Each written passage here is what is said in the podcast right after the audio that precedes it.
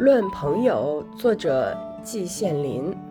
人类是社会动物，一个人在社会中不可能没有朋友。任何人的一生都是一场搏斗，在这一场搏斗中，如果没有朋友，则形单影只，鲜有不失败者；如果有了朋友，则众志成城，鲜有不胜利者。因此，在人类几千年的历史上，任何国家、任何社会，没有不重视交友之道的，而中国尤甚。在宗法伦理色彩极强的中国社会中，朋友被尊为五伦之一，曰朋友有信。我又记得什么书中说，朋友以义合者也。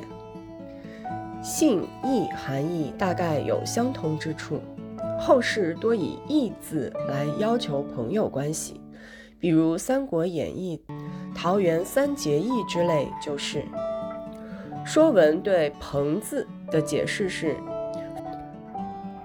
凤飞，群鸟从以万数，故以为朋党字。凤和鹏大概只有清纯音、重纯音之别。”对“友”的解释是：“同志为友”，意思非常清楚。中国古代肯定也有“朋友”二字连用的。比如孟子，《论语》有朋自远方来，不亦乐乎？却只用一个“朋”字。不知从什么时候起，朋友才经常连用起来。在中国几千年的历史上，重视友谊的故事不可胜数。最著名的是管鲍之交、钟子期和伯牙的知音的故事等等。刘关张三结义更是有口皆碑，一直到今天，我们还讲究哥们儿义气，发展到最高程度就是为朋友两肋插刀。只要不是结党营私，我们是非常重视交朋友的。我们认为，中国古代把朋友归入五伦是有道理的。我们现在看一看欧洲人对友谊的看法。欧洲典籍数量虽然远远比不上中国，但是称之为汗牛充栋也是当之无愧的。我没有能力来旁征博引，只能根据我比较熟悉的一部书来引证一些材料。这就是法国著名的《蒙田随笔》。《蒙田随笔》上卷第二十八章是一篇叫做《论友谊》的随笔，其中有几句话。我们喜欢交友胜过其他一切，这可能是我们本性所使然。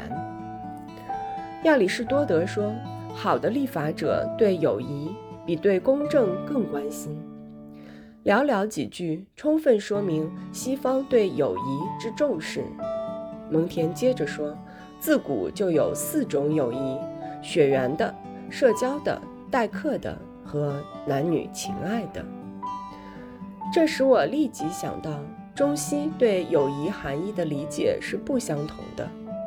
根据中国的标准，血缘的不属于友谊，而属于亲情；男女情爱的也不属于友谊，而属于爱情。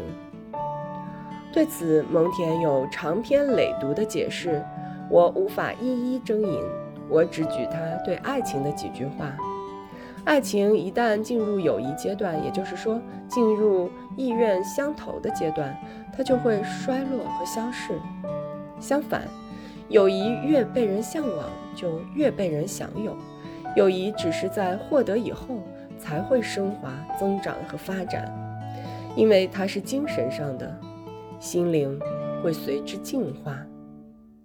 这一段话很值得我们仔细推敲、品味。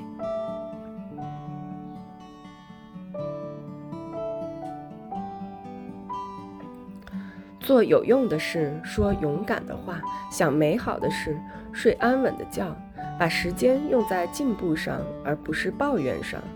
愿你遇到这样的人，愿你成为这样的人。